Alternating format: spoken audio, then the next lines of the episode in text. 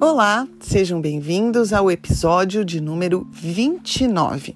Hoje nós vamos falar sobre algo relativamente desconhecido da comunidade médica. É uma síndrome chamada síndrome gastrocardíaca. A síndrome gastrocardíaca se revela quando, ao consumir certos alimentos ou em relação ao momento da refeição, eu desenvolvo sintomas cardiológicos, como arritmias cardíacas, taquicardia ou, até o contrário, bradicardia. Venha saber um pouquinho mais sobre esta síndrome que aparentemente é rara, mas na verdade não é. Espero que vocês gostem. Vez mais frequente aqui no consultório, pacientes com queixas de arritmias, de palpitações, de sintomas após a alimentação, após a refeição. A síndrome gastrocardíaca, portanto, ela foi primeiramente é, descrita no início do século passado, a, a, princípio em 1912. Daí veio o nome da síndrome, pelo médico que fez esta descrição. E ela meio que ficou num segundo plano, meio esquecida, porque se acreditava que essa síndrome gastrocardíaca era uma síndrome realmente de exceção. E ela acaba acontecendo por uma é, distensão excessiva do estômago após a refeição, principalmente em pacientes suscetíveis a isso, em que a cúpula diafragmática é um pouco mais elevada e esse gás que distende o estômago comprimiria o, o coração e os nervos que passam nessa região, causando um estímulo excessivo sobre este nervo. Oh, meu Deus, agora me toca o telefone. Não vou atender, tá? Então vocês ignorem esse telefone, porque eu tô sozinha aqui no consultório. Então, haveria uma, uma síndrome que viria com essa estimulação excessiva da musculatura cardíaca, causando aí uma despolarização do músculo cardíaco e uma, é, como se fosse uma extrasístole, tá? Mas acontece que a síndrome gastrocardíaca não tem apenas esta explicação, que é esta explicação que envolve a distensão gástrica, tá? Esta distensão gástrica vem por causa de, por exemplo, uma disbiose, uma excessiva fermentação, uma alimentação excessiva, então volumes alimentares muito grandes, por exemplo, ou quando o paciente tem uma hernia tal e uma hernia tal de um certo volume e, e, isso pode cursar até com grandes hérnias hiatais, que esse gás dentro da cavidade é, torácica causa esse estímulo sobre os nervos que envolvem aí o ritmo cardíaco, principalmente o nervo vago tá? Mas a síndrome gastrocardíaca não é causada só por isso, né? Se a gente mantiver o pensamento aberto de arritmias pós-refeição, essa arritmia pós-refeição pode ter outras causas, principalmente dependendo daquilo que você come. Então, na hora que a gente entra para falar, por exemplo, no paciente que tem doença celíaca, que tem uma doença autoimune de uma hiperresponsividade imunológica a um agente estranho, no caso, a uma proteína do trigo chamado, chamada de gliadina, que é uma das proteínas que compõem o glúten. A própria gliadina, ela é separada em quatro, tipo, quatro tipos diferentes. No paciente celíaco, a reação a, a, a alfa-gliadina. Então, existe uma resposta imunológica muito intensa à exposição ao trigo, e esta resposta imunológica desencadearia um processo inflamatório nesta região em volta do estômago, causando uma hiperativação do nervo vago, do sistema nervoso autônomo desta região. E por isso, acabaria causando reflexos também no coração, já que este nervo, que estes nervos estão todos muito próximos dessa região. Então, o paciente que tem diagnóstico de doença celíaca e que inadvertidamente acaba consumindo trigo, pode desenvolver arritmia após o consumo do trigo, tá? Por essa atividade inflamatória desencadeada por ele. Mas alguns pacientes não têm doença celíaca, mas têm uma resposta inflamatória desencadeada pela presença do trigo, que pode causar isso também. Então seria uma arritmia por sensibilidade não celíaca ao trigo tá? Pode acontecer. Isso pode acontecer com sensibilidade a outros alimentos também, como por exemplo, o amendoim, tá? Existem alguns artigos que mostram isso. O paciente sensível ao amendoim, quando ingere este alimento, também pode fazer. O mecanismo é exatamente o mesmo, esse mecanismo inflamatório. Agora, pacientes que já têm uma atividade rítmica cardíaca com tendência à arritmia, também deve evitar alguns alimentos que podem desencadear, como por exemplo o café e o chocolate, tá? Também existe uma relação para aqueles pacientes que já têm sensibilidade, que já têm uma tendência maior a fazer arritmia. Mas eu estava lendo agora há pouco aqui no consultório alguns artigos e, a gente, e eu encontrei dois artigos que me chamaram a atenção. O primeiro deles fala numa dieta baixa em carboidratos e alta em gorduras, que poderia estar relacionada, é um, um, foi um estudo prospectivo, bem longo, tá? De mais de 10 anos, em que estudou é, o consumo alimentar de macronutrientes e a possibilidade de arritmia cardíaca. Eu vou colocar esse estudo nos stories, tá? Para quem quiser acessar. E, e ele encontrou uma relação direta entre a dieta baixa em carboidratos e a arritmia cardíaca.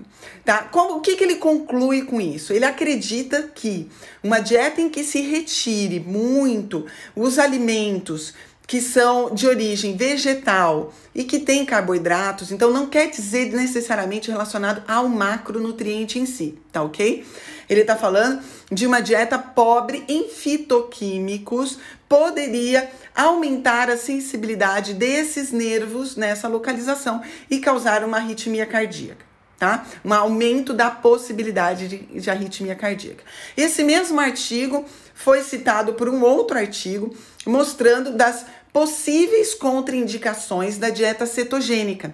E dentro dessas contraindicações da dieta cetogênica estaria o paciente que tem arritmias cardíacas. E por quê? É, muitos pacientes que estão numa dieta baixa em carboidrato ou uma dieta cetogênica podem ter uma baixa de alguns minerais principalmente magnésio, e aí sim eu acredito um pouco mais nessa explicação, que a baixa em magnésio aumenta a reatividade cardíaca. Então tá aí uma outra causa para arritmias cardíacas que pode ser desencadeada após a refeição e ser piorada pela possibilidade de baixo magnésio dietético. Além disso, é, este segundo artigo mostra que uma dieta pobre em selênio também estaria relacionada a um aumento da reatividade cardíaca e possibilidade de arritmia cardíacas. Então, na verdade, não é a dieta em si, mas a deficiência desses nutrientes que pode ser motivado por uma dieta muito pobre em vegetais e com isso, o paciente que já tem uma sensibilidade maior cardíaca poderia desenvolver arritmia cardíaca. Então, se você já tem uma, um histórico de arritmia cardíaca, cuidado só em fazer essas dietas sem acompanhamento nutricional tá bom? De um bom nutricionista que tenha conhecimento desses dados que estou falando aqui para você. É, existem também outras relações de arritmias cardíacas com dieta, principalmente com aditivos alimentares. O principal deles né, é o glutamato monossódico. Então já existe relação entre o consumo excessivo de glutamato monossódico que está nos temperos né, prontos, por exemplo, em alimentos prontos, em na, no, no shoyu, por exemplo, né? Então, cuidado. Esses pacientes que têm uma hiperreatividade cardíaca maior, ao consumir o glutamato monossódico, existe uma possibilidade maior de arritmia cardíaca. Além disso, tem alguns outros aditivos, como é, um adoçante, muito conhecido em geral aí pela, pela população, principalmente quem consome refrigerantes do tipo diet, que é o aspartame, também está relacionado com uma maior incidência de arritmias cardíacas. Então, pacientes que têm uma sensibilidade maior deveriam evitar. O que, que eu vou concluir aqui para vocês? A alimentação tem relação com é, alterações do ritmo cardíaco? Tem tem, tem relação. E como que essa relação pode se estabelecer? Em primeiro lugar, pela é, distensão excessiva gástrica, então casos de disbiose, pessoas que comem demais, tá? Isso é, pode estar relacionado aí à arritmia cardíaca. Pacientes que têm é, hérnia de hiato, tá? Principalmente hérnias de grande volume, também pode estar relacionado a arritmias cardíacas.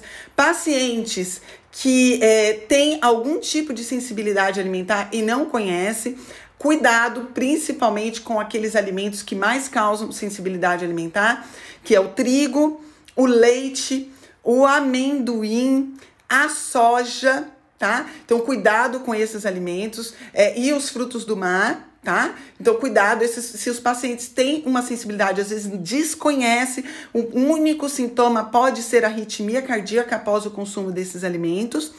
E é, muito cuidado com as dietas que, em que há uma depressão da, é, do magnésio e do selênio, porque podem precipitar arritmias cardíacas. Aí entram a dieta cetogênica e a dieta pobre é, em carboidratos, que pode ser facilmente manejado por uma suplementação, se você precisa fazer algum tipo dessas dietas, tá? Não, na, no meu ver, não contraindica, só precisa de uma adaptação tá? Na, a essa dieta. E isso tudo, gente, que eu tô falando para vocês, além de tudo dos aditivos, né? Principalmente o glutamato e é, o aspartame. Isso é muito importante, gente, porque é, existe uma pesquisa que inclusive foi feita na Austrália, é, fazendo uma avaliação aí entre 1993 a 2008, por exemplo, que, e aí a gente tem 15 anos, que mostrou um aumento da incidência de arritmias cardíacas em três vezes, triplicou a incidência de arritmias cardíacas ou da sensação de arritmias cardíacas na procura de pronto-socorro. Isso se deve, na minha opinião, à mudança do padrão alimentar nos últimos anos, com o excesso de produtos alimentícios, de, de eh, produtos ricos nesses aditivos alimentares e no aumento da incidência da disbiose associada à obesidade e às sensibilidades alimentares. Por isso, é, além de você procurar um cardiologista quando tem uma sensação de arritmia, é muito importante que procure um bom nutricionista e um gastroenterologista, um médico é, que tem um pouquinho mais de ciência da gastroenterologia funcional, tá bom? E nós vamos ter no módulo de dezembro para os nossos alunos da pós um pouco mais. Aqui foi uma palhinha da síndrome gastrocardíaca que precisa estar na nossa mente quando o paciente nos procura aqui no consultório, tá bom? Para quem quiser saber mais informações sobre a pós-graduação, nós temos um link nos stories de hoje. Um beijo para vocês. Bom dia e boa tarde. Cuidado com o que vocês comem, que também pode interferir no seu ritmo cardíaco.